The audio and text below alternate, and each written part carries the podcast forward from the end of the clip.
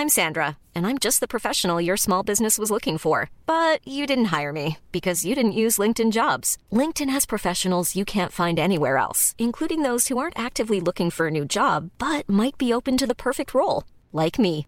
In a given month, over 70% of LinkedIn users don't visit other leading job sites. So if you're not looking on LinkedIn, you'll miss out on great candidates like Sandra. Start hiring professionals like a professional. Post your free job on linkedin.com/people today. Bonjour, c'est Zoé de Louis.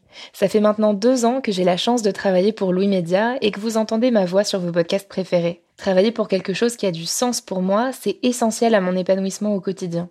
Et vous, comment se passe votre relation au travail? C'est plutôt épanouissant et enthousiasmant ou plutôt boule au ventre et des motivations Si vous êtes dans le deuxième cas et que vous comptez chaque semaine le nombre de jours qui vous séparent du week-end ou des prochaines vacances, je vous recommande plus que jamais le parcours Chance, partenaire d'émotion. Chance est une communauté d'entraide professionnelle pour aider chacun et chacune à trouver sa place dans le monde du travail. La communauté Chance a une méthode unique qui a fait ses preuves. La première étape, c'est celle du bilan de compétences. En trois mois seulement, vous allez pouvoir redéfinir vos objectifs pro et renouer avec ce qui vous anime vraiment, avec l'aide d'un coach professionnel qui vous sera dédié. La deuxième étape, c'est celle du passage à l'action. Une fois votre projet défini, toute la communauté Chance sera à vos côtés pour donner vie à votre projet. Un collectif hyper engagé, prêt à vous épauler et à vous ouvrir son réseau. Si ce message résonne en vous, je vous invite à vous rendre directement sur le site chance.co pour faire le point gratuitement avec un conseiller et changer ce qui ne va pas ou plus dans votre vie pro. Bonne écoute Louis.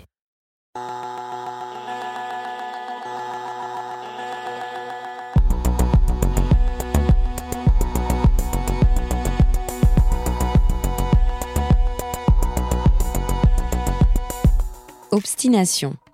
Nom féminin qui signifie un attachement tenace d'une personne à ses idées, à ses résolutions, à ses entreprises, en dépit des difficultés qu'elle rencontre. Ça, c'est la définition du dico. Et je dois dire que ça sonne plutôt bien. Mais dans la vraie vie, quand on dit de quelqu'un qu'il ou elle est obstiné, en général, c'est pas vraiment un compliment. C'est une façon polie de dire que cette personne n'en fait qu'à sa tête, sous-entendu qu'elle devrait être plus conciliante. Moi, je ne vous cache pas qu'on m'a souvent dit que j'étais obstinée, ou bornée, ou têtue comme une mule. C'est pas faux. Et j'admets que parfois, ça m'a joué des tours. Comme quand je me suis totalement perdue en rando parce que j'étais persuadée d'avoir raison sur le chemin à prendre et que je n'en démordais pas, malgré les hésitations de mes amis. Mais d'autres fois, mon obstination m'a bien servi, notamment dans mon travail. Beaucoup de mes projets de podcast qui se sont réalisés, je les dois à mon obstination. D'ailleurs, dans le monde pro, l'obstination est plutôt vue comme une qualité. C'est signe que l'on sait ce qu'on veut et ce qu'on vaut. Du coup, on peut se poser la question, faut-il voir l'obstination comme de la persévérance ou comme de l'acharnement? Est-ce une qualité qui nous démarque ou un défaut qui nous isole? C'est ce qu'essaye de clarifier Maud Pétel-Légaré dans cet épisode. Il a été diffusé pour la première fois le 14 décembre 2020 dans le podcast Émotion, un autre podcast de Louis. Je m'appelle Camille Maestracci. Bienvenue dans Travail en cours. Si je devais résumer mon adolescence en une phrase, c'est ma mère qui me dirait, à la suite de vifs échanges entre mes deux grandes sœurs et moi, arrête de t'ostiner. Au Québec, parce que oui, je suis québécoise, une personne qui est obstinée, elle s'ostine. C'est une ostineuse ou un ostineux. Mais chez nous, c'est aussi synonyme d'entêtement. Après quelques recherches, j'ai réalisé qu'on a gardé la même prononciation qu'au Moyen Âge. Lorsque la lettre B se retrouve entre un O et un S, elle est muette. Donc, on ne prononce pas le B quand on conjugue obstiné en forme pronominale. On dit je m'ostine, tu t'ostines, il, elle s'ostine, mais on garde quand même le B pour le mot obstination. Bref, ma mère me disait constamment Arrête de t'ostiner, car je l'avoue, je suis une grande obstinée. Je suis la plus jeune de ma famille, donc j'ai toujours voulu montrer que j'étais mature. Je voulais toujours avoir raison. Mais derrière cette carapace d'ado, je sais tout, j'avais très peu confiance en moi. Mon entourage a toujours cru que j'allais devenir avocate à cause de mon entêtement, J'en ai même perdu des amis. J'étais incapable d'avoir une discussion sans vouloir avoir raison. Mais de l'autre côté, Je pense que c'est l'obstination qui m'a poussée à faire des choses que je croyais impossibles, comme de partir seule à 20 ans en Ouzbékistan, par exemple. Mais alors, pourquoi est-ce que c'est si mal vu, l'obstination? Est-ce que c'est vraiment un défaut? Et en quoi ça peut nous nuire de jamais vouloir lâcher l'affaire?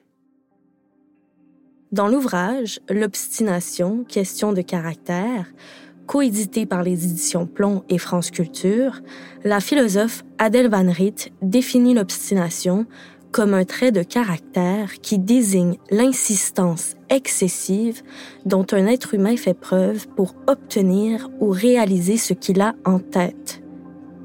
L'insistance excessive. Cette répétition acharnée est propre à l'obstination, m'a précisé Amélie Saïda. Elle est psychologue, clinicienne et co-auteure du livre L'anxiété apprivoisée. Souvent, l'obstination, c'est s'entêter à répéter un même comportement, des mêmes pensées, sans forcément nécessairement observer le résultat. On manque de souplesse un peu dans l'obstination. L'image qui me vient là aussi en le disant, c'est un peu l'idée de, comme la métaphore entre une règle puis un ruban. Si j'essayais de, je sais pas moi, faire mon tour de taille avec une règle, vous savez, les règles traditionnelles de 30 cm qui sont rigides, ben, ça ne sera pas très utile ou efficace. Versus si j'utilise un ruban de couture qui est beaucoup plus flexible, ben, ça va être beaucoup plus facile. J'ai l'impression que s'obstiner, c'est comme on y va beaucoup avec des règles. Dans, il faut, des je dois, il faudrait que, je devrais. Fait qu'on ne se permet pas différentes possibilités, contrairement à un ruban où on s'ajuste continuellement selon les obstacles qui se présentent euh, en soi, dans notre environnement.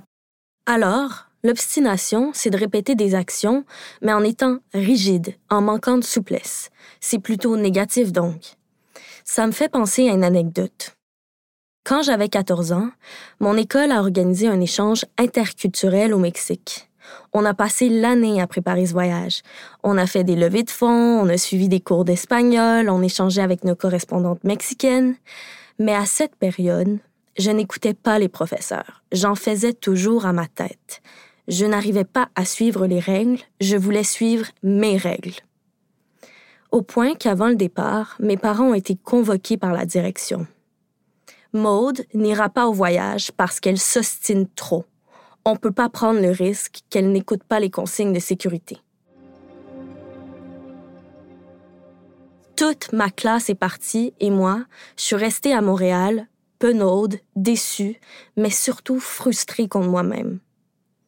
Pourtant, quand j'étais jeune, on m'a souvent félicité pour mon obstination, mais dans ces cas-là, on parlait plutôt de persévérance. Je me suis donc demandé quelle était la différence entre la persévérance et l'obstination. Est-ce que c'est la même chose? on voit un côté peut-être beaucoup plus honorable à la persévérance. Hein. Il y a quelque chose euh, de dire, euh, j'ai une valeur, j'ai un, objectif que je veux atteindre et je vais persévérer, je vais continuer en dépit de l'adversité.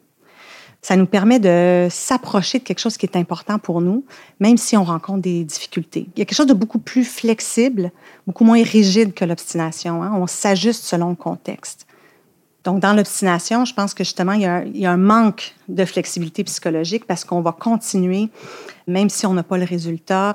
Ça nous empêche d'avoir un, de, percevoir les choses avec différents angles, différentes perspectives. C'est un peu comme un, cheval qui garde ses œillères, puis on voit pas tout l'éventail de possibilités. Donc, quand on persévère, on est flexible et face aux obstacles, on n'hésite pas à changer de direction. Mais quand on s'obstine, par contre, comme moi, quand j'étais ado, impossible de prendre un chemin différent. On porte des œillères. C'est cette rigidité qui m'a empêché de partir au Mexique. Quand on parle d'obstination, cette métaphore de l'animal qui porte des œillères revient souvent. Même le philosophe français Michel de Montaigne l'utilise dans son troisième livre des essais publiés au XVIe siècle. Il écrit L'obstination jointe à l'ardeur d'opinion est la plus sûre preuve de bêtise. Y a-t-il une créature aussi sûre d'elle, résolue, dédaigneuse et contemplative, grave et sérieuse que l'âne? C'est donc ça l'obstination? Être têtu comme un âne, foncer droit devant, envers et contre tous, même qu'on va droit dans le mur. Mais en même temps, je peux pas m'empêcher de penser à toutes ces personnes qui ont tenu tête et qui ont finalement eu raison de le faire. Je pense à tous ces scientifiques critiqués par l'Église qui se sont battus pour faire avancer la science. Est-ce que ces chercheurs et chercheuses rigides étaient bien des obstinés? Si c'est le cas, est-ce que ça ne voudrait pas dire que l'obstination peut parfois avoir du bon?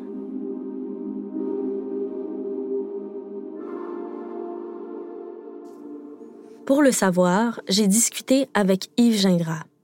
Il est professeur d'histoire et de sociologie des sciences à l'Université du Québec à Montréal.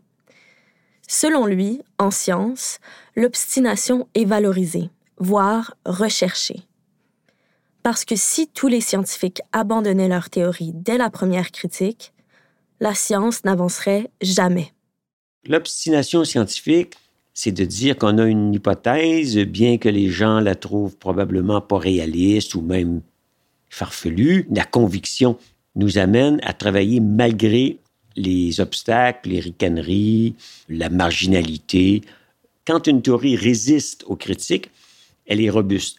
Donc, si quelqu'un abandonne une théorie aussitôt que la moindre critique, ben, à ce moment-là, il va abandonner assez vite et souvent trop vite. D'autant qu'en science, tout le monde s'efforce de réfuter les hypothèses des autres. C'est ce que Yves Gingras appelle le scepticisme organisé c'est le cœur de la science d'être critique. À chaque fois qu'une théorie arrive, vous êtes certain qu'il y a quelqu'un qui va se lever et dire Ouais, je suis pas certain que ça marche cette affaire-là, et qui va tout faire pour la démolir. C'est comme ça que la science avance, par la critique. Donc, le scepticisme organisé, ça s'assure de la robustesse. Mais comme on brasse le système, si vous n'avez pas, je dirais en québécois, la couenne dure, puis vous vous abandonnez immédiatement, bien, vous allez abandonner votre théorie. L'expression québécoise avoir la couenne dure, ça veut dire avoir les nerfs solides. Et plusieurs scientifiques, comme Albert Einstein, ont dû avoir la couenne dure pour faire face aux critiques qui voulaient démolir leur théorie. C'est grâce à leur obstination qu'ils ont réussi à faire des découvertes révolutionnaires. Albert Einstein arrive en 1905 avec une théorie qui s'appelle la théorie de la relativité. Donc, immédiatement, les physiciens qui connaissent le domaine se mettent à lire ça, faire des critiques, de dire, bah, c'est pas bon parce que ça ne tient pas compte de ci. Et il y a des expériences qui sont faites en 1905-1906 qui montrent qu'au fond, la prédiction d'Einstein à partir de la théorie de la relativité, qui montre que la masse augmente avec la vitesse des électrons, est fausse. C'est la fameuse expérience de Kaufmann, qui dit, ben moi, je trouve des résultats qui sont pas en accord avec la courbe qu'on obtient avec la théorie de Lorentz et la théorie d'Einstein, qui est la même courbe.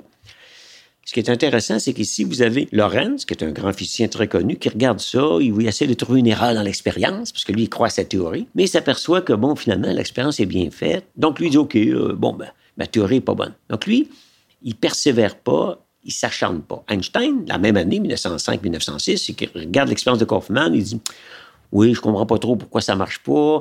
Il y a une erreur systématique peut-être, mais bon, moi, je pense qu'il faut attendre plutôt d'autres expériences, plusieurs, avant que j'abandonne ma théorie, parce que ma théorie, elle a un fondement logique, simple, rationnel, donc je l'abandonne pas.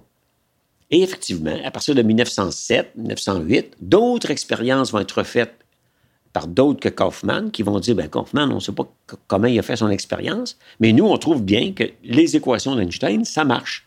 Donc, Lorentz, qui avait abandonné, à partir de 1915, ah, OK, bon, ben finalement, euh, j'aurais pas dû abandonner ma théorie parce que les autres expériences ont montré que l'expérience de Kaufman n'était pas si bonne, finalement.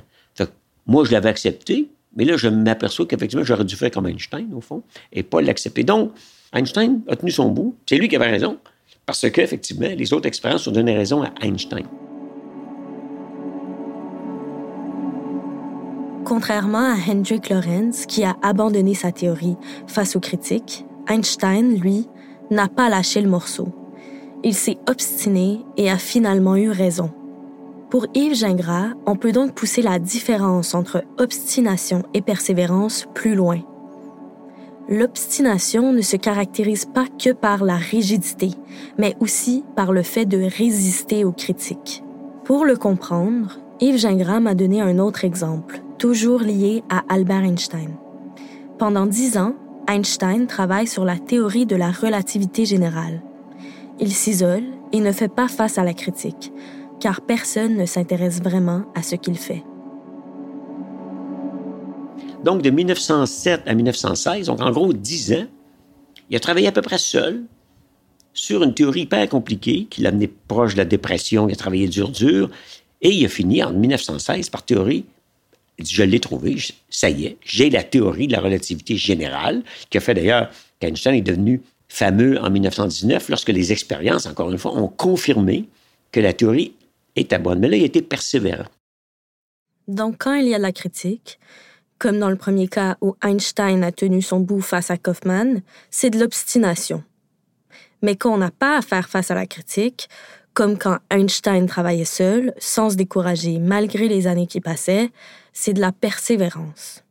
Selon Yves Gingras, ce qui fait la différence, c'est d'avoir à défendre son idée auprès d'autres personnes. On l'a vu, l'obstination peut avoir du bon dans le domaine scientifique, mais ça peut aussi être le cas dans le domaine politique. La philosophe Myriam Rivaud-Dallon, qui est interviewée dans l'ouvrage L'obstination, question de caractère, écrit L'obstination est le fait de celui qui résiste à l'animalisation, qui refuse de se muer en l'animal qu'on veut faire de lui. Ces mêmes œillères, dont on parlait plutôt au sens d'aveuglement, peuvent nous permettre, cette fois-ci, en politique, de résister à l'injustice, d'être le mouton noir d'un troupeau qui suit machinalement son berger. C'est aussi ce qu'a remarqué Yolande Cohen. Elle est professeure d'histoire contemporaine à l'Université du Québec à Montréal et s'est spécialisée dans l'histoire des femmes et des migrations. Selon elle, l'obstination politique est essentielle pour faire avancer une cause. Elle énumère plusieurs femmes dont Thérèse Casgrain, une pionnière du féminisme au 20e siècle qui s'est battue pour le droit de vote des femmes au Québec. Mais le plan politique, évidemment, il y avait une chose essentielle, c'était d'obtenir pour les femmes de la province de Québec leur droit de suffrage. Elles votaient déjà au fédéral depuis 1918, mais elles n'avaient pas un mot à dire dans les élections provinciales. Au Canada, c'est en 1918 que les femmes ont obtenu le droit de vote fédéral c'est-à-dire au niveau d'Ottawa. Mais c'est bien plus tard, en 1940, qu'elles ont pu voter au niveau provincial, c'est-à-dire à l'Assemblée nationale du Québec. Face à l'opposition de l'Église catholique et de la sphère politique masculine, elles ont dû s'obstiner pour obtenir ce droit de vote. En fait, elles réagissent à la rigidité de ces stéréotypes qui sont portés sur elles par une euh, égale rigidité, finalement. En fait, leur rigidité correspond à une volonté de faire aboutir une revendication spéciale. Si elle n'avait pas été rigide, par exemple, sur le droit de vote, si elle n'avait pas été comme, mais vraiment obstinée pour revenir à chaque année à Québec faire leur, euh, comme elle disait, leur pèlerinage. Elles appelaient ça un pèlerinage à Québec pour demander le droit de vote. Elles ont été déterminées à organiser, à s'organiser elles-mêmes pour définir leurs objectifs, identifier les problèmes qu'elles avaient et surtout intervenir dans une sphère publique qui leur était à toute fin pratique fermée. Et ça a pris énormément, énormément d'obstination vraiment pour arriver à établir ces paramètres à partir desquels on va commencer à entendre leur voix. Donc, toutes ces femmes-là ont eu énormément de courage pour sortir des assignations de genre qui étaient très très rigides. Les assignations de genre, c'était toi, tu restes chez toi et tu ne parles pas de toutes ces choses-là. Et c'était vraiment ça qu'il fallait qu'elles transgressent. Et elles l'ont fait, elles l'ont fait à leur manière, des fois de manière révolutionnaire, des fois de manière euh, simplement en, écrivant, d'autres fois en, en, faisant des pétitions, d'autres fois. Donc chacune à sa manière a défini un espace pour les femmes c'est beaucoup d'obstination en politique. Hein. Il fallait une rigidité extraordinaire et une détermination et une obstination déterminante. C'était pas rien. Il y avait l'Église et l'État qui refusaient de donner le droit de vote aux femmes. Ce n'est pas quelque chose d'anodin. ce qu'elles ont obtenu. Alors aujourd'hui, on dit oui, le droit de vote a été octroyé aux femmes, mais non, les femmes ont obtenu le droit de vote pour elles. Dans le cas des femmes québécoises, ça a pris plus qu'un acte de courage ponctuel, mais une résistance perpétuelle. Et pour la philosophe Myriam Révaud-Dallon, c'est justement ce désir qui se réalise dans la durée et cette capacité à mener un projet à long terme qui fait de l'obstination une forme de vertu. Le combat politique doit s'inscrire dans la durée. Mais rappelez-vous, l'obstination est un concept ambivalent. Elle peut être à la fois positive, en politique par exemple, comme pour l'obtention du droit de vote pour les femmes au Québec, ou en sciences lorsqu'elle permet des avancées technologiques, mais elle peut aussi être nuisible pour soi et pour les autres. C'est ce que rappelle Yves Gingras. L'obstination scientifique, qui est pourtant encouragée, peut aussi se trouver sur un terrain glissant. Si on ne fait pas attention, elle peut rapidement se transformer en acharnement. Il y a beaucoup d'exemples qu'on peut donner de cet extrême là, qui va du côté négatif de gens qui deviennent euh, obsédés par leur théorie, alors que toutes les critiques qui viennent de partout disent, bon, ça fait 12 fois qu'on fait ça dans 14 laboratoires, euh, on n'est pas capable de reproduire vos résultats. Donc là, c'est une forme d'acharnement irrationnel. Ces scientifiques qui refusent de laisser tomber leur théorie sont souvent exclus de la communauté scientifique. C'est ce qui est arrivé aux chercheurs derrière la très médiatisée théorie de la fusion froide en 1989. Ces deux chimistes, Pons et Fleischmann, qui découvre qu'avec une petite éprouvette, de l'eau euh, lourde et une batterie de 3 volts, on fait, au fond, ce qu'on appelle de l'électrolyse de l'eau, en fond. C'est pas compliqué, hein, c'est très simple. C'est de la chimie de base et de la physique de base. Eux, ils disent non, il y a de la fusion nucléaire à l'intérieur du palladium, qui est le métal qu'ils ont utilisé. C'est comme une grosse éponge. C'est du métal, mais qui est spongieux, dans le sens qu'il absorbe l'eau. Il absorbe tellement l'eau que les atomes d'hydrogène se fusionnent. La fusion froide, c'était très intéressant parce que la fusion nucléaire, c'est quelque chose qui, du moins actuellement, hein, se passe à des températures de millions de degrés. La seule place où il y a de la fusion, c'est dans le Soleil. Hein, qu'il fait chaud là-bas. Si ça avait fonctionné, on aurait une source d'énergie à peu près infinie et presque gratuite. Donc, comme on dit, c'est trop beau pour être vrai. D'où le fait que les scientifiques se sont dit, on va vérifier ça. Donc là, vous dites, hey, la fusion froide, ça se fait dans une éprouvette à 10 cents avec une batterie de 2 volts. C'est révolutionnaire. Surtout qu'il n'y a pas de déchets radioactifs. Donc les gens sont mis à délirer là-dessus, à tel point qu'à la bourse, le palladium, qui est le métal qui absorbe l'hydrogène, sa valeur en bourse a augmenté exponentiellement. Il y en a qui ont fait de l'argent à la bourse en misant sur le palladium. Parce que si la fusion froide avait été effectivement vraie, le palladium se serait vendu énormément, donc sa valeur aura augmenté. Les physiciens regardent ça, on dit, mais vous comprenez absolument rien à la physique, c'est impossible. Donc, ils disent, oui, mais nous, on mesure bien ça. Donc, les laboratoires euh, MIT, les grands laboratoires du monde, en Angleterre, disent, ben nous, on refait vos expériences correctement et on trouve pas ça, ça marche pas.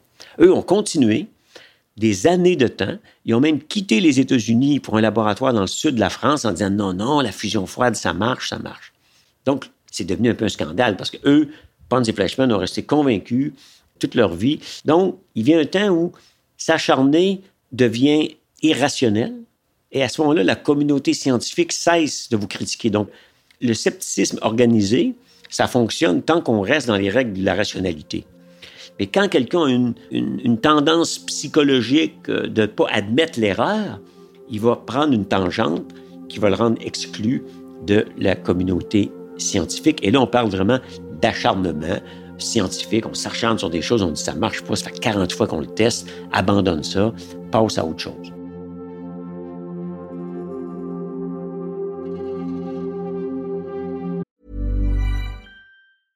A lot can happen in the next three years. Like a chatbot may be your new best friend. But what won't change? Needing health insurance. United Healthcare Tri Term Medical Plans are available for these changing times Underwritten by Golden Rule Insurance Company, they offer budget-friendly, flexible coverage for people who are in between jobs or missed open enrollment. The plans last nearly three years in some states, with access to a nationwide network of doctors and hospitals. So for whatever tomorrow brings, United Healthcare Tri-Term Medical Plans may be for you. Learn more at uh1.com.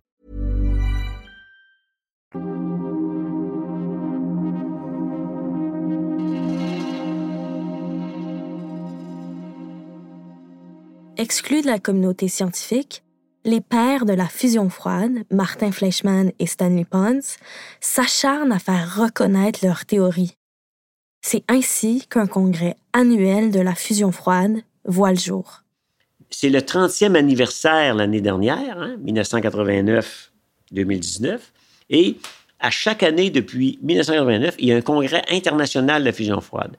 Donc, comme le mot fusion froide a été ridiculisé, ils ont renommé leur affaire. Ça s'appelle les recherches sur les réactions nucléaires à basse énergie. Donc, voyez-vous, ça fait très savant, vous ne comprenez pas trop ce que ça veut dire. Ça devient un culte, qui sont convaincus que la fusion froide s'est empêchée par le grand capitalisme mondial. Et j'ai ouvert le, volume du congrès de 2018, qui est 500 pages, qui contient plein d'expériences qui sembleraient disent que ça fonctionne. Mais c'est pas publié dans les grandes revues. Après toutes ces expériences qui démontrent que la fusion froide ne fonctionne pas, pourquoi ces deux chercheurs n'ont-ils pas tout simplement abandonné leur théorie? Pour Yves Gingras, c'est parce que la reconnaissance scientifique est directement liée à l'identité des chercheurs. Laisser tomber leur théorie, c'est perdre la face devant la communauté scientifique, c'est admettre qu'on a tort. L'identité scientifique, lorsqu'elle est très très forte, devient fusionnée avec l'identité personnelle. Et que perdre la face pour une théorie, c'est perdre son identité et ça peut donner une dépression, ça peut donner un suicide, ça peut donner plein de choses. Les gens qui se sont investis beaucoup ne sont plus capables de prendre la distance psychologique pour dire, ouais, finalement, j'ai passé cinq ans là-dessus, puis là, je pensais avoir fait une belle découverte, mais la critique scientifique nous dit que non, tu t'es trompé. Donc, si votre théorie est refusée, ça veut dire que vous, votre personnalité, votre identité est également refusée par la communauté. C'est comme si vous avez une bande d'amis puis là, après une couple de choses, on dit, ben toi, là, tu viens plus à nos soupers. On veut plus te voir la face. Parce que tu as dit une connerie ou whatever. OK. Là, toi, tu vas dire, tu vas être déprimé parce que ton identité est liée à le fait d'être reconnu par ce groupe-là. C'est l'acharnement irrationnel, lié ici à la peur du regard des autres et au fait de vouloir être reconnu par ses pairs, qui a mené ces deux chercheurs à leur perte. C'est dans des cas extrêmes, comme celui-ci, quand l'obstination vire à l'acharnement que ce trait de caractère peut nous nuire. Jason a 25 ans et lui aussi s'est acharné, mais dans des circonstances bien différentes de celles des deux scientifiques, Martin Fleischmann et Stanley Pons. Jason est le premier de sa famille à étudier à l'université. Il s'est récemment rendu compte qu'il s'était acharné pendant plusieurs années à suivre une filière qui ne lui plaisait pas du tout, ce qu'il regrette amèrement aujourd'hui. Tout avait pourtant bien commencé. Pour Jason, le chemin semblait tout tracé. Petit, il adorait bricoler, concevoir des objets, découvrir de nouvelles choses. Pour sa famille, cela ne fait aucun doute. Il deviendra ingénieur. Il fait de brillantes études, puis il entre à l'université pour entamer une formation en ingénierie. Je me rappelle, ma mère, elle était, contente pour moi, mais en même temps, elle était triste parce qu'elle savait que j'allais quitter le nid familial. Dans l'autre côté, mon père, lui, était vraiment fier de moi. Il dit Bon, le fils va à l'université, il va, se passer une carrière euh, dans un domaine qui est. Euh, qui peut regarder, euh, ça, c'est un certain cachet. C'est les gens qui vont là, ils vont avoir un bon emploi, c'est du monde qui travaille fort, donc il était fier de moi. Tout le monde est certain que je vais aimer ça moi, je me dis, bon, à ce moment-là, si tout le monde est certain que je vais aimer ça, je vois pas pour quelle raison j'aimerais pas ça. Puis la première journée, en fait, c'est le, le, dimanche. Il est 7 heures le matin, on, nous dit d'avance, euh, présentez-vous tôt. Euh, on fait les activités d'intégration à l'université, sur le campus. Après ça, on fait visiter les locaux, on fait visiter le campus. Puis on nous accueille en nous disant, bon, ben, pour votre premier projet d'études, euh, vous allez construire un robot j'étais aux anges. J'étais prêt à, affronter tout ce qu'on allait m'envoyer. Disons que à certains moments, évidemment, comme tout projet, ça va mal. Je me demande, ben là, euh, ça va mal de même, puis je regarde les autres, puis sont, ils ont un problème, puis ils se laissent pas abattre. Souvent, une philosophie dans la vie que je me dis, même quand ça va pas bien, faut que tu sois capable d'aimer ça, parce que souvent dans la vie, ça va mal aller. Ça va pour tout. Ça va pour un couple, pour euh, un emploi, pour peu importe. Puis, c'est une des premières fois que je me suis dit, j'aime pas ça. Puis je commence à douter.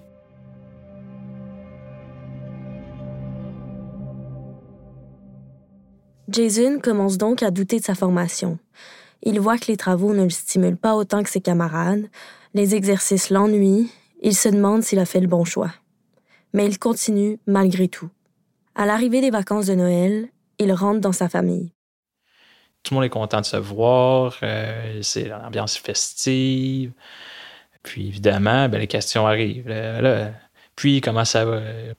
C'est la première fois que je quitte l'ennemi familial, donc comment ça va la vie en appartement, avec tes colocataires, est-ce que ça va bien? Ben oui, ça va bien. Euh, c'est du super bon gars, on s'entend super bien, il n'y a pas de problème. On s'astine un peu pour la vaisselle, mais bon, ça c'est normal. Puis tout ça, mais j'évite sans le vouloir un peu le sujet, tout ce qu'il y a les, cours à l'école. Puis au final, bon, quelqu'un me pose la question, puis les cours en tant que tel, évidemment sur le même air d'aller, en fait, ben ça va bien, euh, je réussis bien le résultat. Euh, mon cousin m'a dit, ben, t'as l'air vraiment passionné, je suis vraiment content pour toi. Ça m'a fait tilter un peu. Je m'étais toujours dit que j'allais pas douter, que j'allais pas. Euh, le chemin est tracé, la trail est faite, j'avais pas euh, à me poser de questions. Puis là, je ah, ah, le chemin est peut-être plus ordinaire que je pensais. Puis après ça, en revenant justement de tout le bon temps que la famille, ben là, on passe sur les. On retourne à l'école, on retourne à travailler c'est là que dans certains cours, ça va moins bien. Je me demande pourquoi. Puis ça revient à ben je, ça m'intéresse pas. Pourquoi est-ce que pourquoi est-ce que je m'efforcerais à faire quelque chose que j'apprécie pas? Je détestais ça amoureux.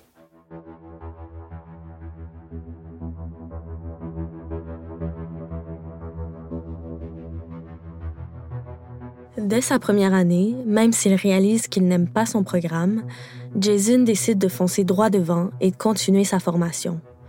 Le tout pour satisfaire les attentes de ses proches qui rêvent de le voir devenir ingénieur. Pour la psychologue, Amélie Saïda, cette réaction n'est pas étonnante. Quand on est dans une situation inconfortable, notre premier réflexe est de vouloir lutter contre cet inconfort émotionnel. Ça s'appelle l'évitement cognitif. Je pense que tout être humain est un peu programmé pour fuir l'inconfort, à essayer d'éviter quand il y a soit que c'est quelque chose que l'on ressent qui est inconfortable, une pensée avec laquelle on cohabite qui est désagréable. Notre premier réflexe, c'est souvent d'essayer de, bloquer notre pensée, de bloquer notre sensation physique, parce que c'est inconfortable de ne pas se sentir euh, pas en contrôle quand on a un inconfort ou quand on est dans du flou.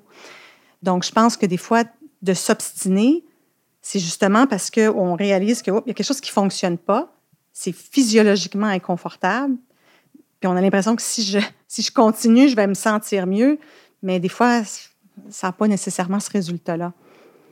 Je pense que les gens confondent le fait d'avoir des doutes, le fait d'avoir des fois des peurs, des inconforts comme étant quelque chose qui, est anormal, que je ne devrais pas ressentir. Fait qu'on retombe avec les « il faudrait pas »,« je devrais pas » qui là nous joue des tours. On se restreint vraiment dans un, dans un moule, un carcan là, très précis quand on fait ça. Ce moule dont parle Amélie Seida, qui nous fait dire Je dois continuer, il faut avancer, je ne peux plus reculer. Ça me fait penser à tous ces débats que j'avais quand j'étais ado.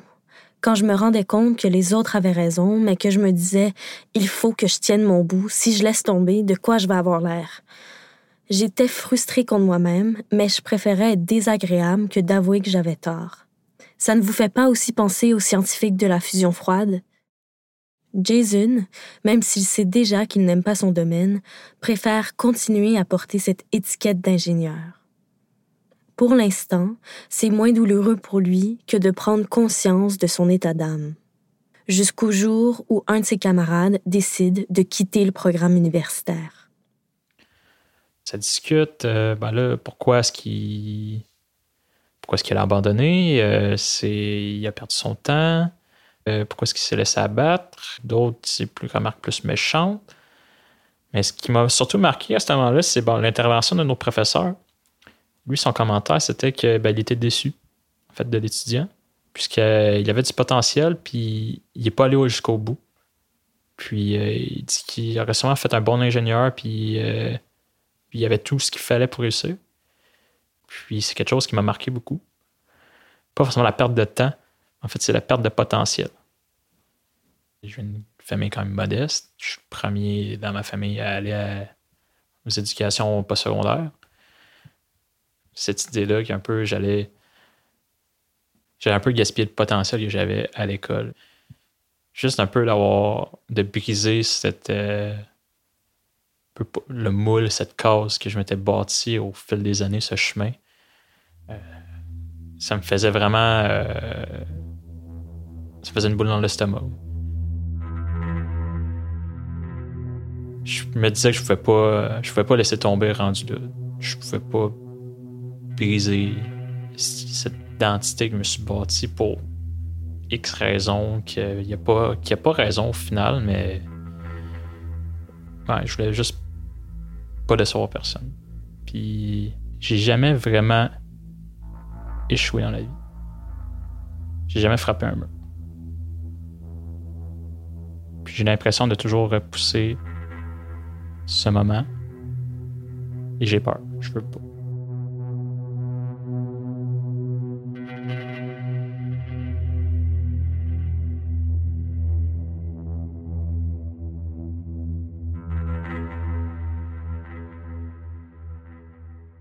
Avoir le vent noué, être stressé, s'isoler et vouloir étouffer ses incertitudes pour ne pas décevoir, c'est ce qu'a connu Jason. Et quand notre objectif premier n'est plus de réussir pour soi, mais par peur de décevoir les autres, on peut en être sûr, c'est de l'obstination. Je pense que les gens confondent vulnérabilité et puis faiblesse. Euh, tendance à penser que quelqu'un qui est confiant euh, va jamais douter, va jamais avoir des peurs, va jamais avoir d'incertitudes. Donc, la vulnérabilité, souvent, c'est perçu comme justement comme quelque chose de faible, alors qu'au contraire, c'est quelque chose d'extrêmement courageux. C'est d'être ouvert à se laisser ressentir de l'inconfort émotionnel tout en allant de l'avant. C'est beaucoup plus courageux d'agir avec de l'inconfort, de faire un changement avec des doutes qu'en absence de doute. Pourquoi, dans le fond, c'est dans quel but?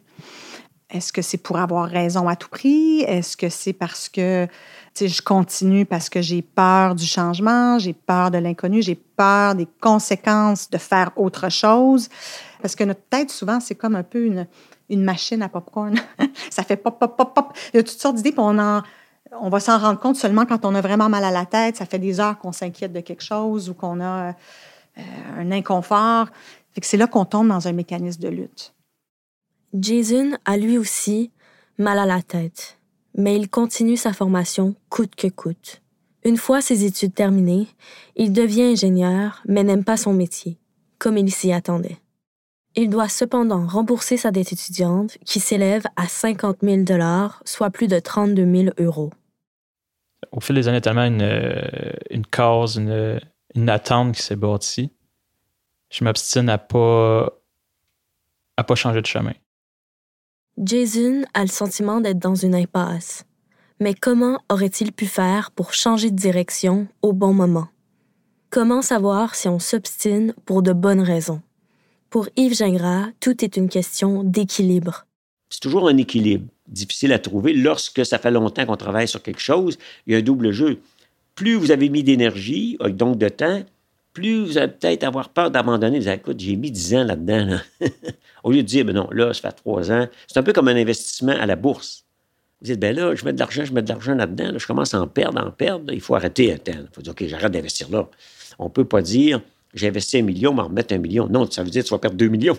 Si tu as perdu un million, tu arrêtes. Tu dis pas, ben, on me remettre un million. C'est comme les joueurs. Là. Ils ont perdu un million, hein, ils jouent aux cartes, puis ils vont mettre un autre million. Non, non, non, faut arrêter. On appelle les, les coûts en terrain, sunk cost dans la théorie euh, économique. Les coûts du passé, il faut les oublier. Rationnellement, il faut arrêter. En économie, la théorie des sunk costs dont parle Yves Gingras, ce sont les coûts irrécupérables.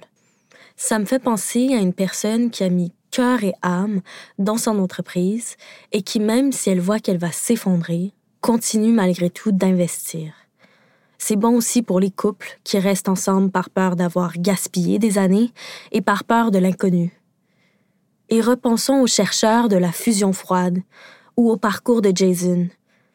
Les coûts irrécupérables sont les années d'investissement professionnel, intellectuel et émotionnel. Ça me fait penser à mon père, qui était entrepreneur et qui est pourtant lui aussi obstiné. Je dois tenir ça de lui.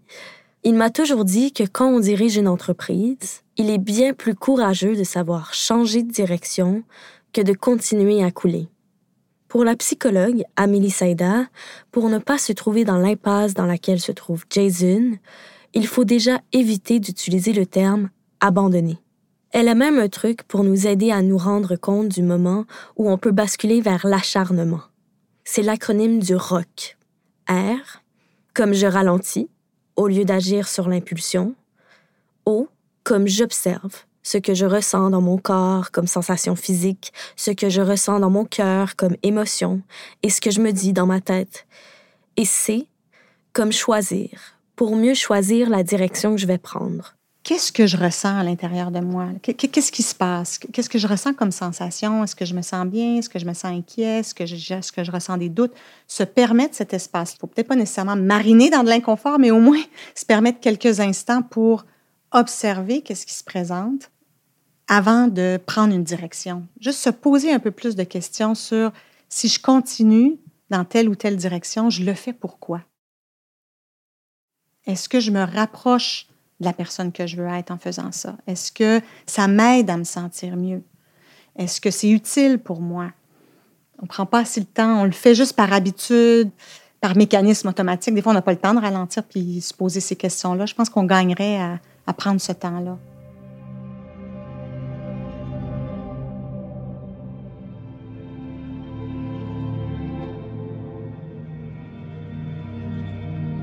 Mais de faire ça, ça implique ressentir des doutes, ça implique faire face à de l'inconnu.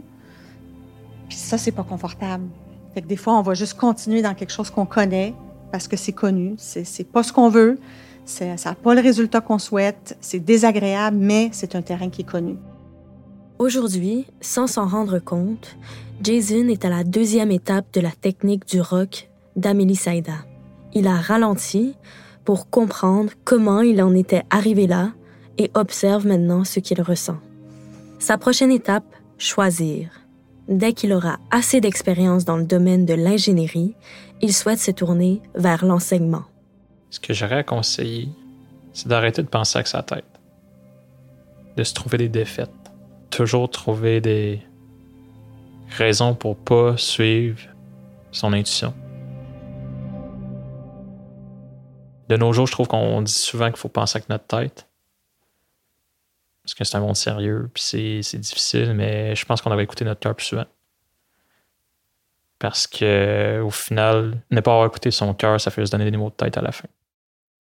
Je suis convaincu que ma famille serait là pour euh, me supporter peu importe.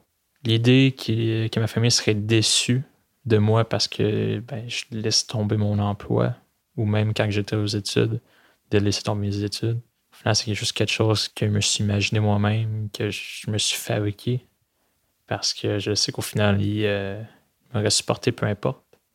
Au final, l'idée que ma famille serait déçue, c'est un peu juste euh, pour pouvoir euh, me donner une excuse pour ne pas vaincre mes propres peurs.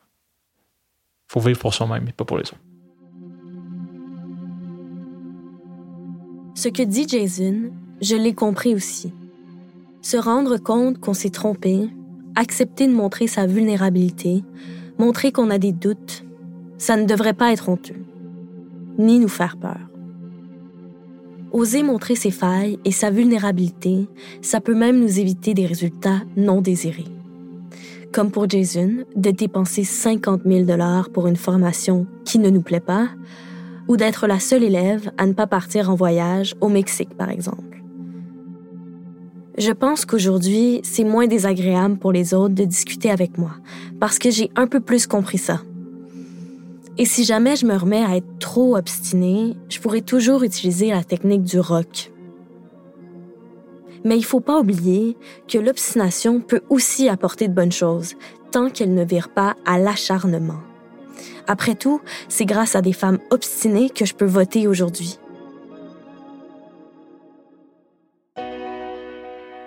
Vous venez d'écouter Travail en cours, un podcast de Louis Média. Si vous souhaitez nous partager votre histoire par rapport au travail, vous pouvez nous écrire à hello at louismedia.com. Cet épisode a été tourné et écrit par Maude Pétel-Légaré. Louise Emerlet est chargée de production. Cyril Marchand était au montage et à la réalisation. La musique est de Jean Thévenin et le mix a été fait par le studio La Fugitive. Mélissa Bounois est à la direction des productions et Charlotte Pudlowski à la direction éditoriale. Travail en cours, c'est un jeudi sur deux et vous pouvez nous retrouver là où vous avez l'habitude d'écouter vos podcasts, Deezer, iTunes, Spotify, SoundCloud. Vous pouvez aussi nous laisser des commentaires et des étoiles et si l'épisode vous a plu, n'hésitez pas à en parler autour de vous. Et si vous aimez ce podcast, découvrez les autres podcasts de Louis, Émotion, le Book Club, Injustice, Passage. À bientôt.